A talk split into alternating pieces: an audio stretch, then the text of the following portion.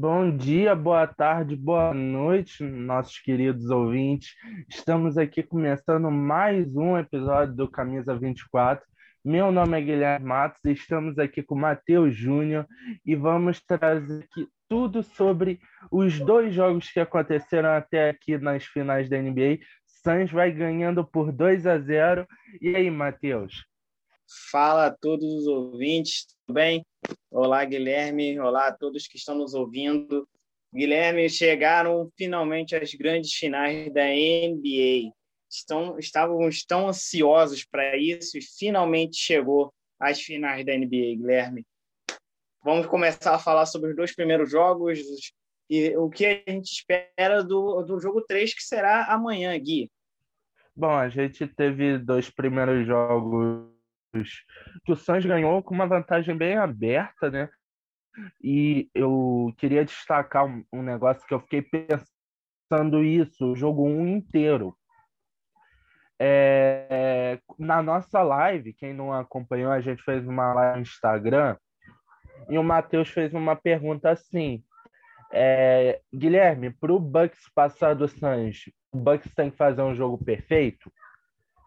E no jogo 1, eu fiquei em choque porque eu acho que foi mais próximo de perfeito que o Bucks pôde fazer. Acho que o Bucks, acho que o jogo 1 do Bucks foi foi assim muito próximo dessa perfeição. Infelizmente o Drew Holiday estava abaixo e, e aquilo pesou pro pro Milwaukee perder aquele jogo 1, né?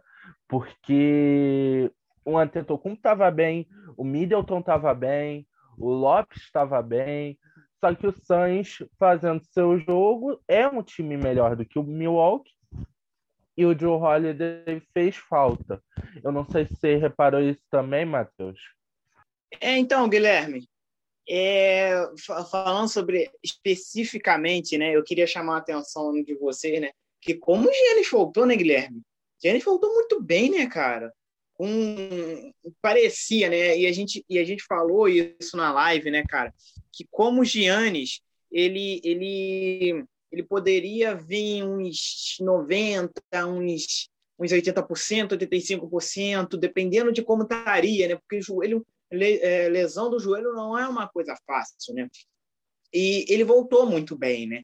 Eu, é claro que o, o, o Bucks é uma equipe que, que, que, que ao todo ele, ele, ele precisa ele, ele precisa que Chris Middleton e Drew Hornets funcione para que o, o, Milwaukee vença, né, junto com o Giannis. Porque você, se você acompanha os dois primeiros jogos, você percebe isso. O Giannis arrebentando o garrafão, fazendo 42 pontos, quase 32 pontos no primeiro jogo, e o time perde.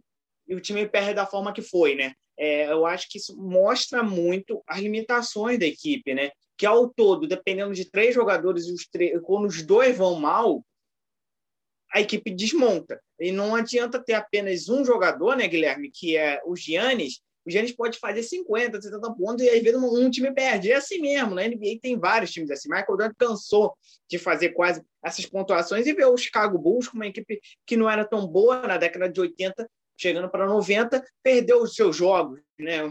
É, é, a gente vê isso, né?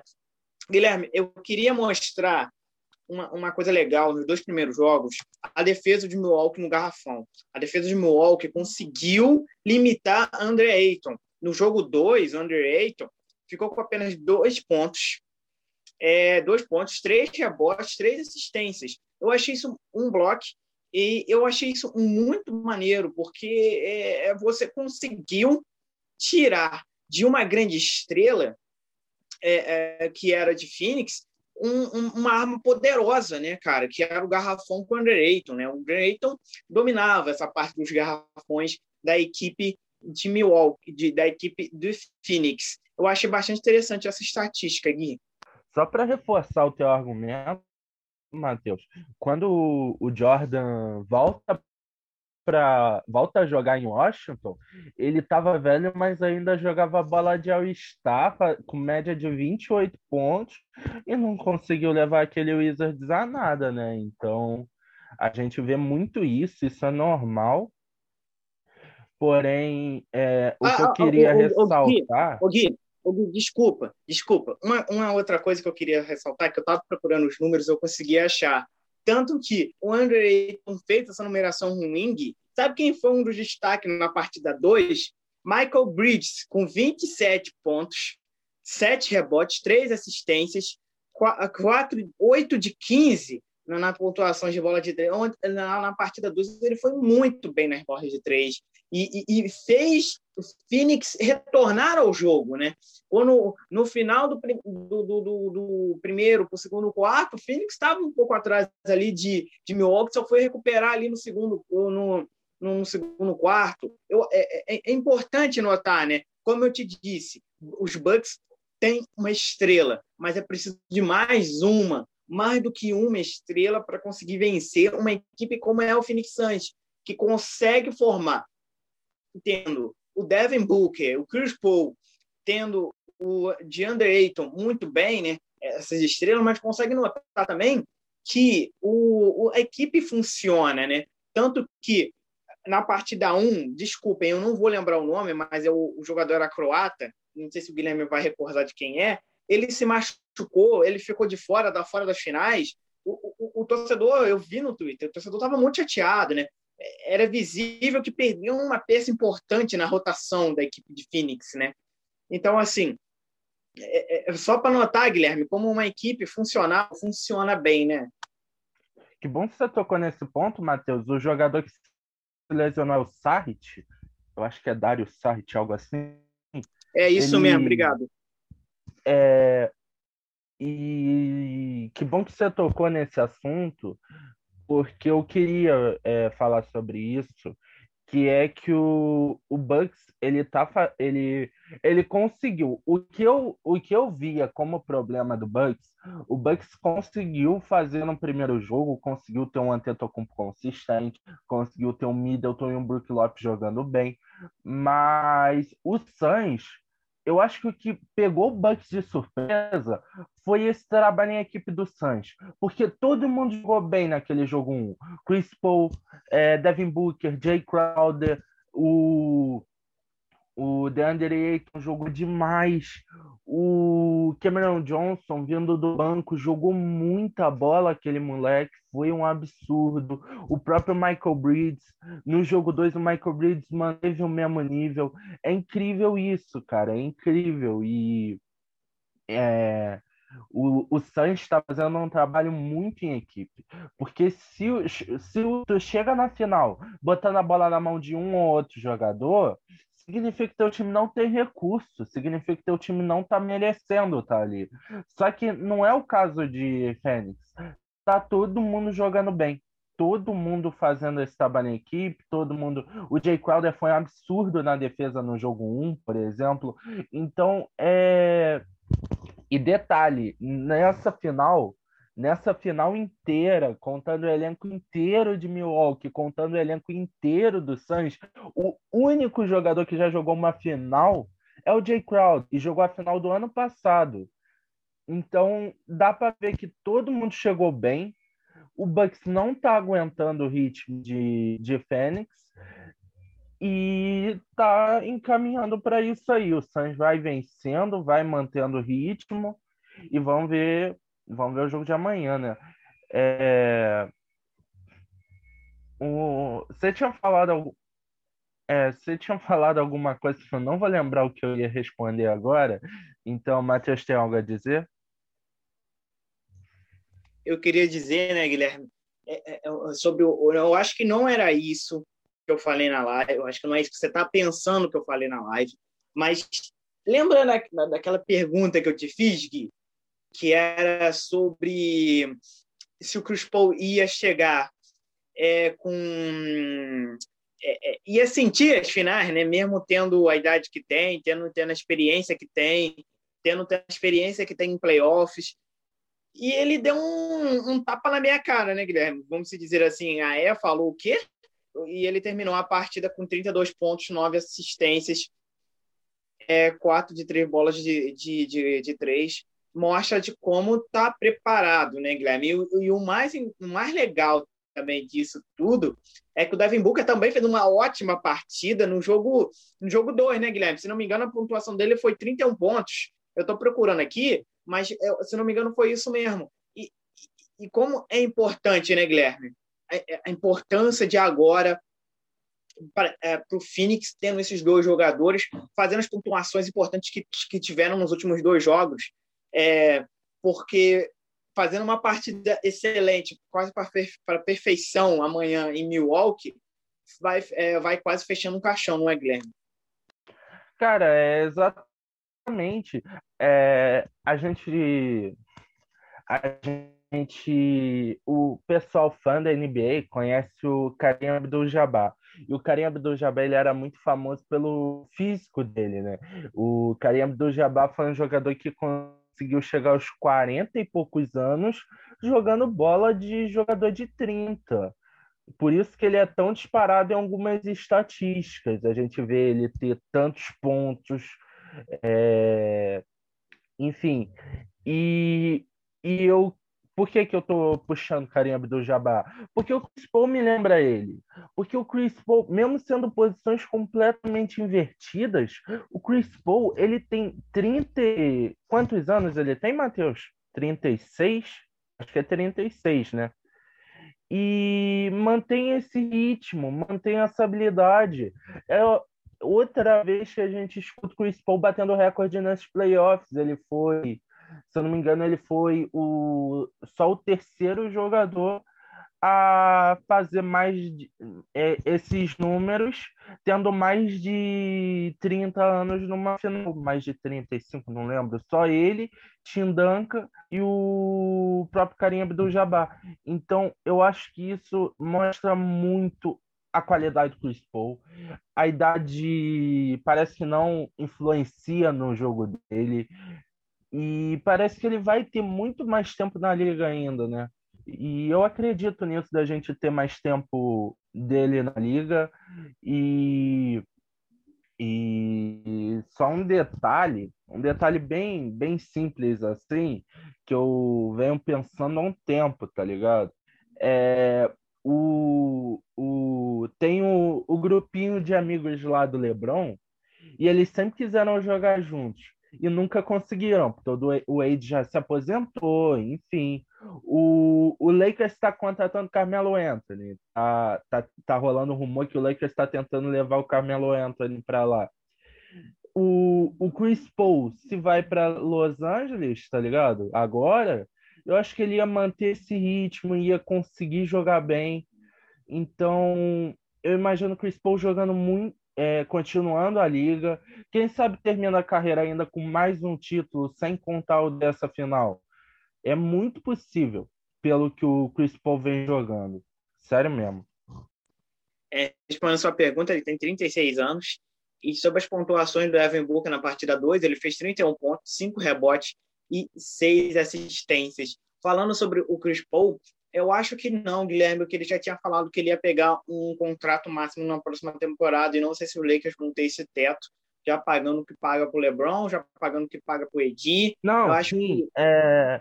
desculpa interromper, Matheus. É, Tranquilo, pode é, falar. eu acho que eu não fui claro. Então, é... eu, eu penso nisso, tá ligado? Chris Paul é um jogador que recebe muito eh, recebe salário muito alto e não tem muita opção dele no não tem muito espaço para ele em Los Angeles. Mas eu só queria levantar que seria interessante o Chris Paul jogando em jogando com o LeBron e com o Carmelo Anthony né? Eu, eu acho que vindo como muito favorito e até mais favorito que o Nets para os próximos anos caso isso acontecesse eu acho, eu acho que a solução dos Lakers é um armador e seria o Chris Paul. É, eu acho que o Chris Paul, né, Guilherme, já que muita gente gosta de futebol, né? Eu queria botar uma referência, né? O Chris Paul é aqueles armadores em é aquele camisa 10 do futebol que, que não tem mais, não existe mais, né? É aquele armador que eu sempre escuto aqui nas, nas transmissões, ouvindo programas de basquete, eles sempre falam que, que o jeito que o Paul joga, né, o jogava, o estilo daquele armador não existe mais na NBA, né? E como ele consegue é, é uma coisa que o LeBron também fez isso muito bem e continua em atividade, com o corpo que tem, que se cuida muito bem. O Paul também faz isso, né? Mas a gente vê, né, que como um, um armador tendo mais oportunidades, né, Guilherme? Porque o, o LeBron, o LeBron foi de foi o Zion para depois virar um Allen em, em, em Miami, para voltar em, em, em, é fazendo tudo que era possível, gerente geral, técnico, é, jogador, armador. Alan, é, o, o, em os Cavs, o LeBron fazia de tudo, e voltando em LA, o LeBron, mais no final de carreira, ficando com a posição de, é, de armador, né? E é incrível como o Chris Paul continua sendo aquele cara massa, incrível de, de se ver jogar, né, Guilherme? Não tem como não admirar o que o Chris Paul faz, né? Eu tava falando com um amigo no começo da temporada, que, tipo, é, o Chris Paul ele tem 36 anos, né? Como o Matheus é, puxou. Cara, eu virei para um amigo e falei assim, pô, velho, a coisa mais triste da NBA é o Chris Paul terminar a carreira sem ser campeão, velho. Porque ele já tá velho. Aí, na verdade, foi na temporada passada. Então, eu falei, ele já tá velho, foi pro Oklahoma. Oklahoma é só para ganhar dinheiro, não vai dar nada lá. Aí depois ele veio para Fênix, eu também falei a mesma coisa, não vai dar em nada. E o cara chegou numa final e, e com, com todo mundo jogando bem. Ele, o, ele puxa isso dos companheiros, né? Ele joga, os colegas jogam, todo mundo vai jogando e vai, vai avançando o Suns. O Suns vai mantendo esse ritmo e eu acho que isso tudo passa muito na mão do Chris Paul. Passa muito nessa habilidade sensacional dele. Acho que o Chris Paul só tem que ser tem vai vai terminar a carreira como um hall da fama, como jogador para entrar para a história, porque o que ele fez em toda a sua carreira, o, o que ele passou também, como eu disse, eu tenho meio que um ranço pelo que ele passou em Houston, o que, o que aconteceu com ele lá eu não acho legal, acho que Houston foi meio vacilou um pouco com o Chris Paul e hoje o Chris Paul tem essa oportunidade de terminar a carreira com título, eu acho muito legal. Guilherme, antes de fechar a pauta Phoenix, né? É, eu queria dar uma notícia muito legal que eu vi na ESPN, que eu acho que, se não me engano, foi o João Vanoni que deu, falando que o, o Gui Santos, né, é, o jogador de Minas estava, que está se preparando para o draft da NBA, está em Phoenix, está sendo observado pelo Phoenix Suns.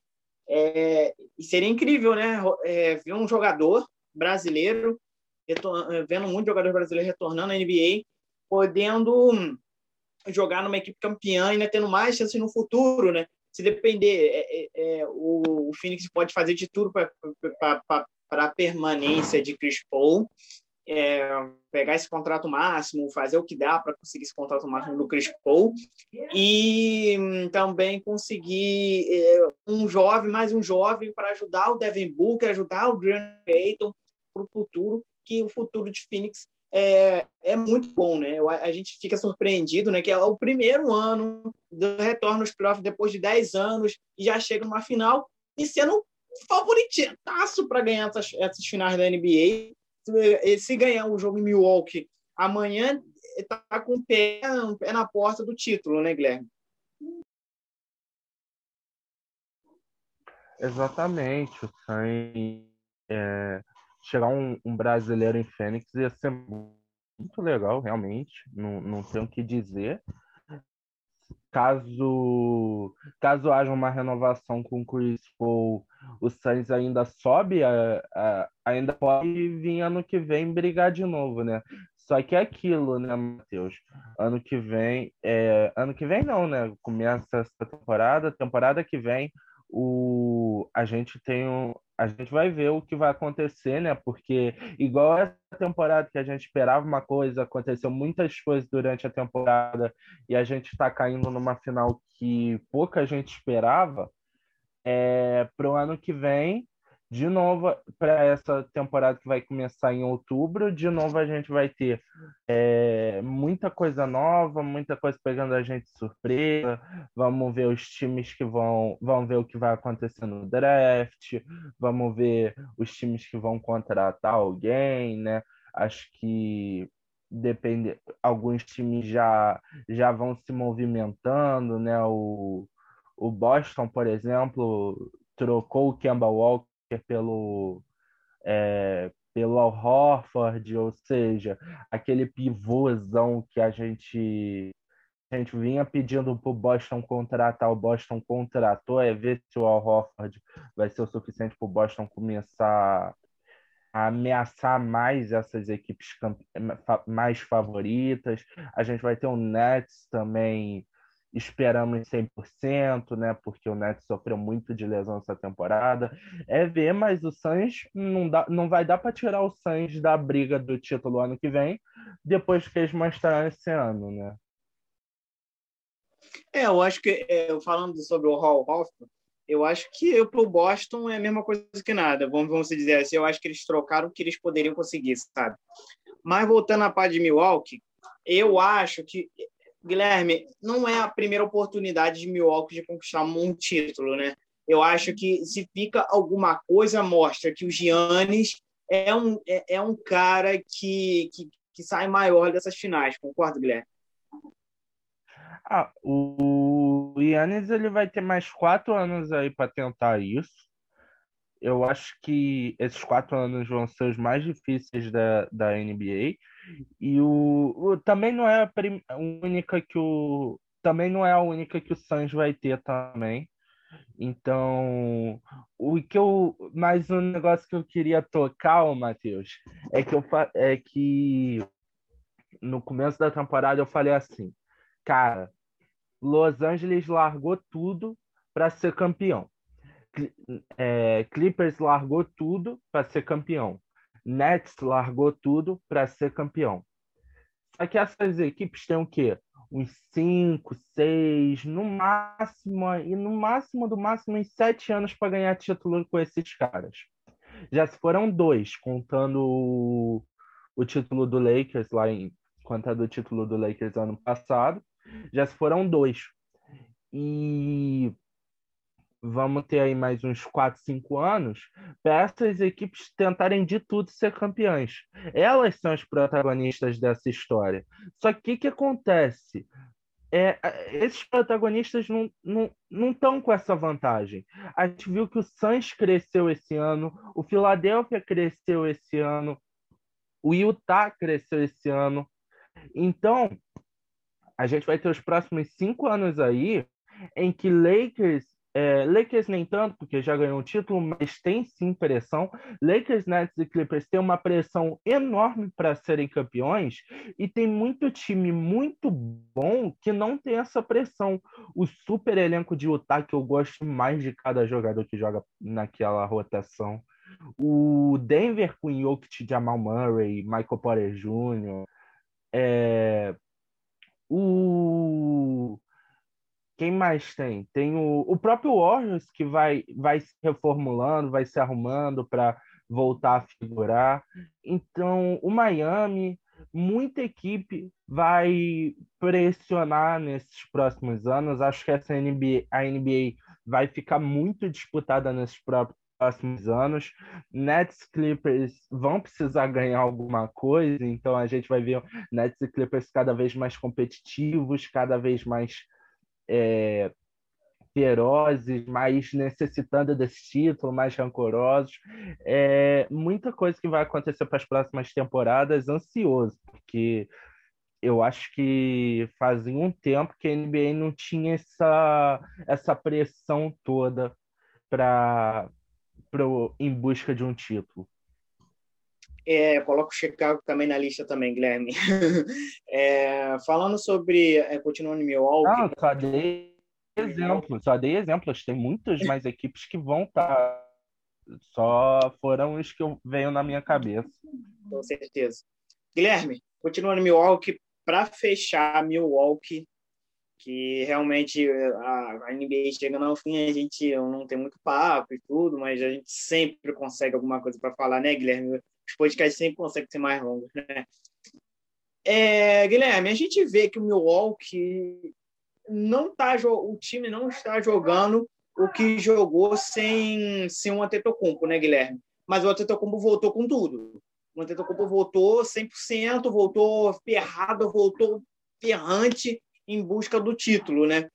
O que é, a gente vê, né? Precisa mais do nosso queridíssimo amigo Mike Boderosen do que claramente da equipe? Ou você acha que precisa mais da equipe e menos do Bud Rosen? Olha, é, você tocou no. Primeiro, realmente incrível como a gente sempre puxa bastante assunto, mas é legal, é legal, a gente traz bastante conteúdo. E você falou sobre isso, né? Que eu, eu citei que o, eu, não, eu não gosto do Bucks assim, eu gosto do Middleton jogando mais. Porém, é foda, porque não dá para pedir isso agora, né? O Bucks jogou assim a temporada inteira, não, muito difícil mudar agora. Então, Middleton, o Middleton Lopes, então vão dar uma sumida e o Antetokounmpo vai ter mais essa bola. Eu acho que não é o suficiente para o Bucks ser campeão. Eu acho que o Antetokounmpo comer a bola, fazer 40, 50 pontos por jogo, não vai fazer o Bucks ser campeão.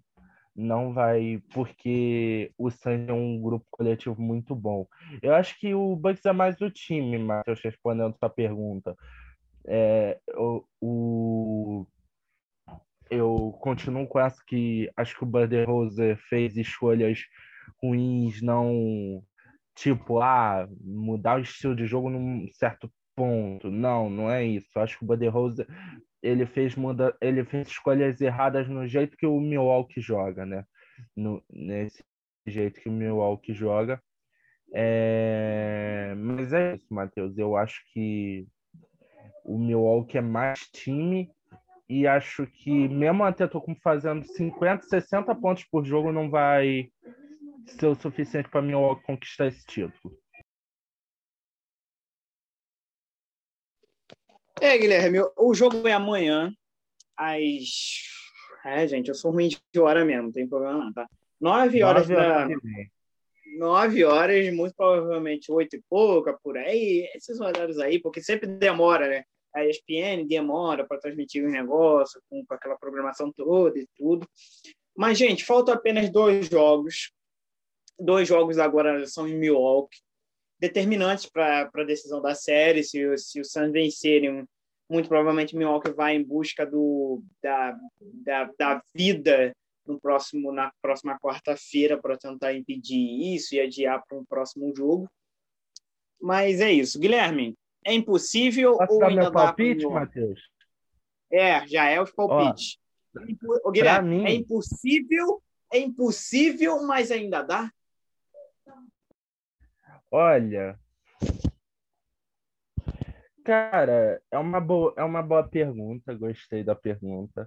Acho que é aquilo, velho. Esporte é assim, eu acho que eu acho que é isso que você falou, é impossível, mas ainda dá. Isso é o esporte, isso é o amor do esporte, essa imprevisibilidade pode acontecer qualquer coisa, qualquer momento. Eu vi meu, eu vi meu time tomar a maior virada da história. É, eu vi ano passado meu time no futebol perder uma final de Libertadores aos 93 minutos. Então, esporte é isso. Esporte é essa. Esporte não. O... Qualquer esporte não acaba até o último instante. É, eu acho que dá Suns. Acho que o Milwaukee vai ter que fazer mais do que um milagre. Acho que se o Milwaukee fizer o melhor jogo, ainda não é o suficiente para ganhar essa série. Então, eu chuto, eu chuto. Acho que amanhã vai dar Bucks, mas a série acaba 4 a 1. Eu acho que a partida, eu acho que vai acabar. Eu acho que a gente não consegue muito ver o que os Bucks conseguem fazer, né? Só de você ver os dois jogos, apesar dos Bucks terem começado ganhando o jogo 2, eu acho que os Bucks não vão conseguir. Eu acho que o Phoenix é uma equipe muito melhor, uma equipe muito mais equilibrada. E eu acho que vai terminar assim mesmo, cara. Eu acho que vai terminar 4 a 0 e fecha para que os Spurs vai começar demais. Os dois primeiros jogos foi muito tipo Suns e Bucks jogando equilibrado até o metade do segundo quarto. Depois disso, o Suns dominou. Foi assim e tende a continuar assim, né, Matheus? Não sei se você reparou nisso também, mas foi tipo o primeiro quarto muito disputado, um segundo quarto disputado até certo ponto, e aí depois só deu Suns. Exatamente, né? É, eu, eu, acho que vai depender muito de como vai vir nosso queridíssimo Mike Borderosen, né, Guilherme? Como eles vão tentar aparecer, é, é, como ele vai tentar mudar a equipe, né? De alguma maneira, é, sei lá, cara, eu acho que vai eu depender muito. Que, desculpa interromper, mas eu acho que mudar ele não vai mudar, não. Acho que ele vai cada vez mais. O Buddy Rose ele vai cada vez mais centralizar essa bola na mão do Antetokounmpo. Acho que é isso que vai acontecer. E ele vai perder o jogo ali, porque é notório, né, Guilherme? A gente está vendo ali que deixar na mão dele vai sair ponto, vai sair ponto, mas isso vai te perder o jogo. Entendeu? Eu acho que ele conseguiu transformar o garrafão, o garrafão do, do Milwaukee é muito bom. Ele conseguiu parar o Under Ayton, mas não é suficiente falta mais alguma coisa. Eles tentaram parar o Chris Paul ali, deu um pouco certo, mas teve o Devin Booker do outro lado fazendo uma, uma partidaça, né, Guilherme, que foi determinante. Então, assim, você consegue parar, consegue anular o Under Ayton, do outro lado você consegue parciosamente anular o, o Chris Paul, mas tem outro, uma outra estrela ali. Se depender, tu vai tentar parar o, o Devin Booker, vai ter o Chris Paul que vai fazer uma partida boa. Então, assim, eu não vejo saída para Mike Budenholzer, Giannis Antetokounmpo e o Milwaukee Bucks nessas do, dessas duas partidas finais. Então, galera, é isso. Estamos chegando ao final de mais um Camisa 24. É, falamos bastante, aconteceu, tivemos conteúdo para falar, conseguimos, é, conseguimos expandir isso aqui e é, agradeço quem, quem nos escutou até aqui, agradeço de coração, muito obrigado por estarem acreditando no nosso trabalho. E é isso, tenham um bom fim de semana. Acompanhem o jogo amanhã, vai ser um jogo bom, primeiro jogo em Milwaukee. E é isso, Matheus. E é isso, Guilherme. É isso, Guilherme. Muito obrigado a todos os ouvintes, obrigado a todos que nos dão aquela moral, Obrigado de verdade. É, eu, eu, de verdade, aqueles que, que ajudam o nosso trabalho a divulgar e tudo.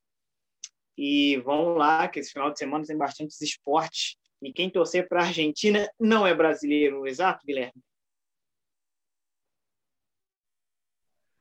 Olha, cara, eu vou ser bem sincero. cara, que doideira é isso, mano. Não dá no zagalo para falar tá uma situação dessa, mano. Ai, meu pai.